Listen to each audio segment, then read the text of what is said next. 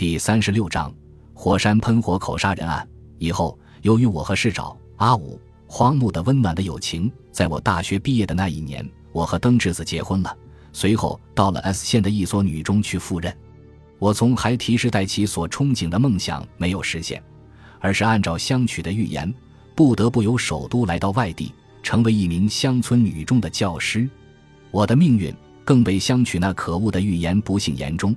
随着那一年开始的太平洋战争的进行，该县很快决定女中停开英语课程，我不得不离开了这个身份低下的女中教师的岗位。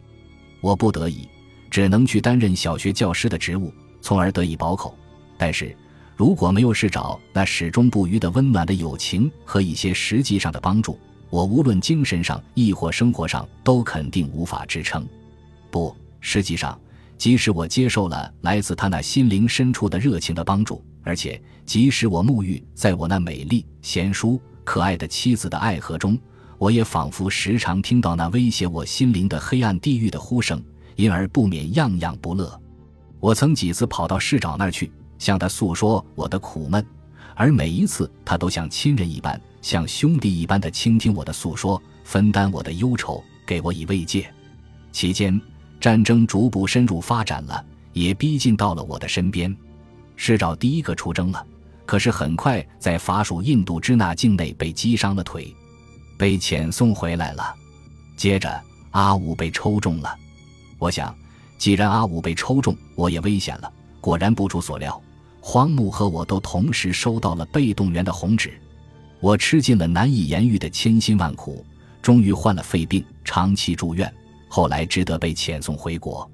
可是等待着我回国的却是一个悲痛的消息：阿武影山太郎在登陆之际，船只遭到了潜水艇的袭击，几乎一枪未放便葬身海底。由于长期劳顿。身心羸弱的缘故吧。听到这个不幸的消息，我不禁悲从中来，放声痛哭。此后不久，又来了荒木健在色班岛牺牲的通知。那一阵子，我遵从妻子登之子的劝告，在他娘家养病，因为在我老家，嫂子深恐我的病会传染给他的孩子们。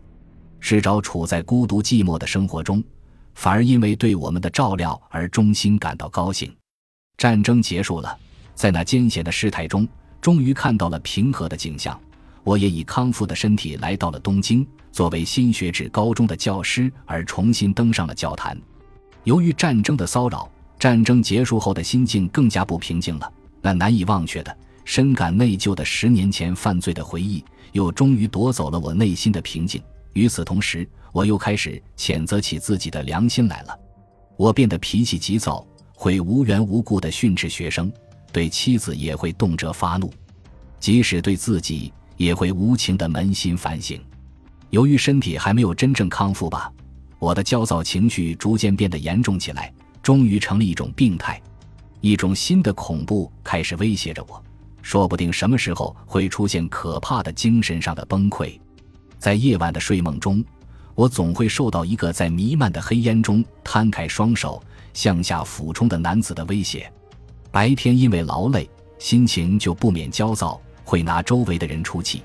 啊，这算我开始得到报应了。要是那样，就干脆让司法当局出来干涉，让我接受审判吧。读者诸君可能这样想吧，可是我又缺乏这种勇气。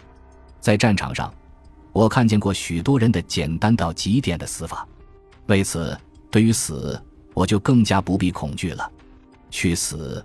无非是一件轻于鸿毛的事，我害怕自己复归于无物。我有心爱的妻子，还有天赐的可爱的孩子。结婚不久生下的独生女傅世子已经上小学了。丢下爱妻娇女，以杀人罪登上脚手架，那太可怕了。而且，让他们作为可恶的杀人狂的妻女来过黑暗的生活，我无论如何也不忍心。由于这样一种心境。我受到罪想的谴责更为激烈了，我的懊丧与日俱增，陷入了一种危险的状态，而这些连我自己都不大明白。正当此时，我接到了市长打野的一份电报：我出走，速来！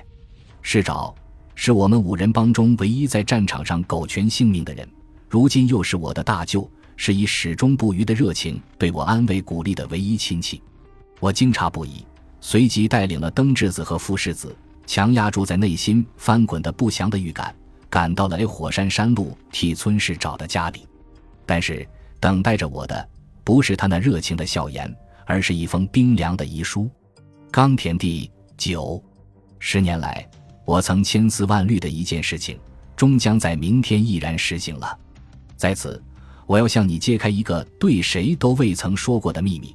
而且为我十年来欺骗你，让你苦闷烦恼，衷心表示歉意。此刻，在这寂寥的火山山路，大雪在无声无息的分降。今天是十二月十八日，你还记得吧？明天十二月十九日，就是十年前在 A 火山喷火口上发生决斗事件的日子。决斗事件，世人都如实说。然而，那其实并不是一次公平的决斗。我这么说。你立刻会想到你投石的事情吧？但是并非如此。在这封我给你的最后的信中，我要把那个事件的真相完全告诉你。十年前在 A 火山喷火口上进行的我和香取心之间的决斗，其实并非一次决斗，而是一个佯装决斗的有计划的杀人事件。至于罪犯，谁也不是，却是我。我为什么非要杀他不可呢？这情况你已经知道了。正如社会上谁都知道的那样，含冤自觉的可爱的美代子，在我的胳膊中瞑目时，我就坚决立下誓言：此仇不报非君子。此后，在我等待时机期间，他对自己的不良行为毫无悔改之意，反而以此为题材写成小说，一举成名天下知。我读了那篇小说，充分了解了美代子那悲愤的心情，便越来越坚定了决心。一面践踏一个纯洁年轻的生命，一面又不加掩饰地向社会吹嘘，毫无悔改之意。社会上的人不但没有向他兴师问罪，而且向他频频喝彩，赞赏他为青年楷模。这是一种我无法理解的不合理现象。于是我下定决心，要代替苍天来纠正这种不能容许的不合理现象。我埋头于此事达三个月之久。探讨了一切可以考虑的杀人方法，一个个详尽的计划，制定了又推翻，推翻了又制定，还涉猎了一本本国内外的侦探小说。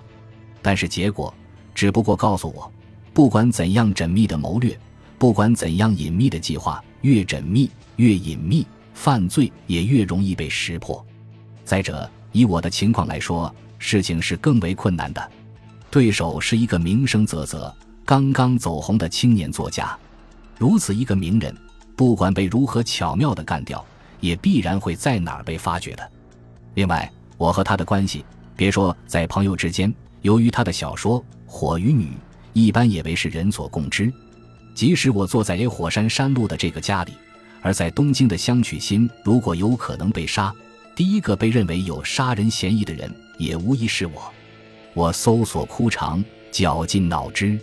但是最后，我只得从反面来利用这个我和他为是人所共知的仇敌关系，想到了一个公然把他杀死的方法。这就是那个假装决斗的杀人形式。你会提出疑问：我为什么不采取真正的决斗呢？以我来说，比之杀人，还是决斗心情好一些。可是把自己也是做畜生而与之交换性命，我的自尊心是不允许的。我不能以决斗来决定胜负，我要代表上苍来惩罚恶人。我这样考虑，于是我考虑了一个周密的方案，几次去现场进行研究，终于制定出了一个完全可以相信的杀人计划。在公然召唤你们，公然进行决斗，在你们众目睽睽之下，公然，但是谁也没有觉察到进行杀人。接下来，我想详细的谈谈这一点。我的有计划的犯罪没有受到阻碍。确实是按计划进行的，只是有一点，即在成功的最后瞬间，你投下了石块，制造了意外的麻烦。这个计划遭到了你突如其来的干扰，我简直气得神志昏迷，感到绝望。哎，你做了一件岂有此理的事情！但是由于你投石，我的罪行就更不为人察觉了，大家都为了掩盖你的罪行而全力以赴。在我这种可以与冒险相比的决斗中，我不会构成大罪，这是我从一开始就完全计算好的事情。可是你投石的行为却是重大的杀人罪。这里，我决定撇开你的投石事件不谈，按照最初的计划，只就我的决斗加以陈述，以接受审判。你出于对我的同情，对登智子的爱情，不顾生死而投石，这种心情，我衷心表示感激。但是，在我那周密的、有计划犯罪的执行中，却受到了你投石的干扰。对于这一块石头，我至今犹引以为憾。我那故意犯罪，我想，即使没有你那投石的支援，也是神不知鬼不觉的。在那样一个尖塔上，即使没有什么原因。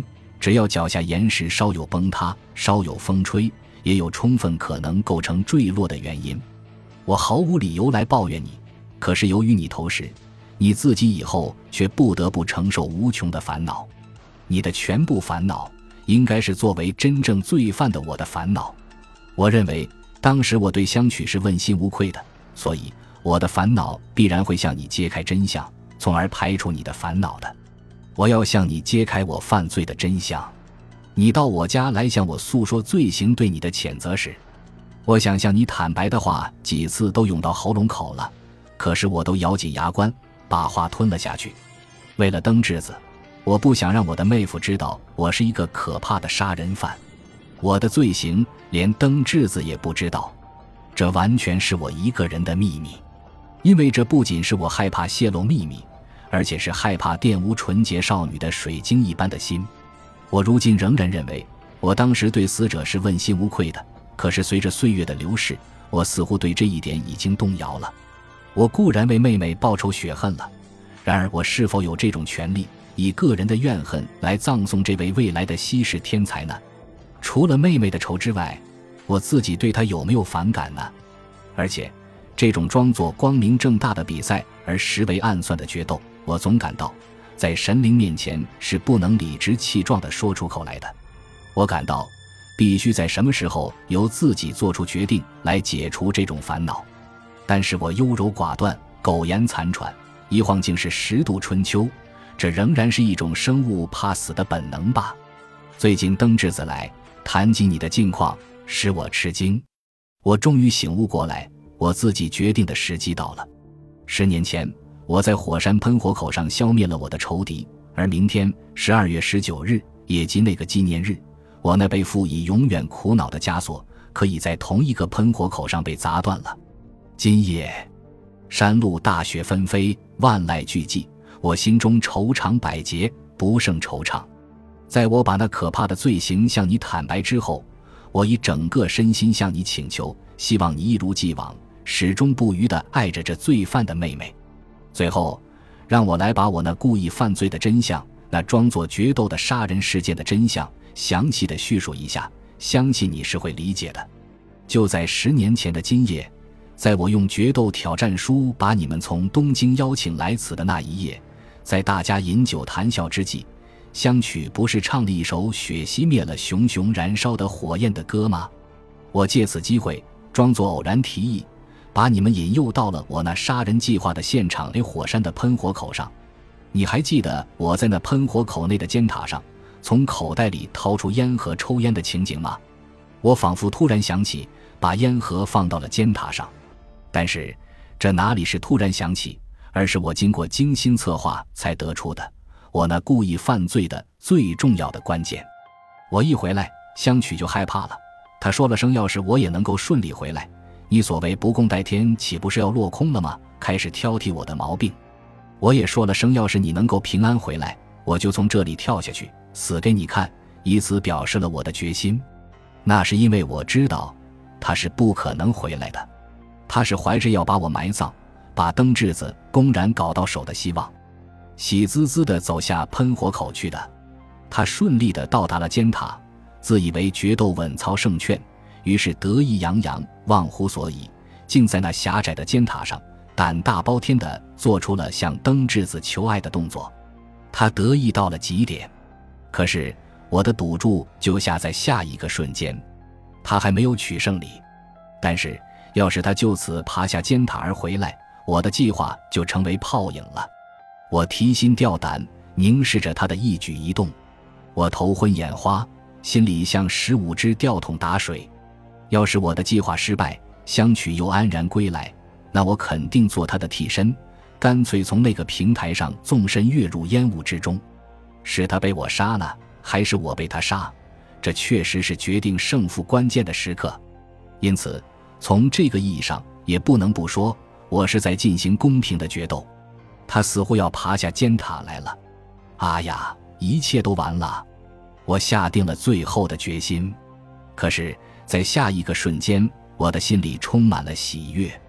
他似乎突然想到，不要急于爬下尖塔来，而是掏出了已经放进口袋的那个烟盒，点上了一支烟，也吧嗒吧嗒地抽了起来。这件事情，我总算十拿九稳、如愿以偿地做成了。他这个人视烟如命，我可以万无一失地说，当他胜利的喜悦到达绝顶时，他确实会打开作为战利品的烟盒的。为了促成事情的实现，我自己先在那尖塔上悠哉悠哉地吸了一通烟，让他看看。他是个好胜性强的人，肯定不会认输，也会悠闲地吐起烟来，也让我看看的。可是，在当初他模仿西洋骑士的动作，表演起精彩的杂技玩意时，我曾经认为这一下糟了，因为他忘记抽烟的可能性突然增加了。果然，在他结束杂技表演后。就想从尖塔上下来了，可是神灵、恶魔保佑了我。他突然想起了抽烟的事。当他打着打火机时，我高兴的真想叫起来：“美呆子，你看见了吧？今天我终于为你报仇雪恨了。”我在心中如此呼唤着。正当此时，你投掷的那块熔岩落到了他的头上。你已经明白了吧？香曲即使不被你投掷的石块打中而翻倒下去，也仍然会从那个狭窄的尖塔顶上滑落下去的，因为我留在那烟盒中的全部香烟都事先注入了麻醉药，吸后药性一起作用，势必导致头晕眼花。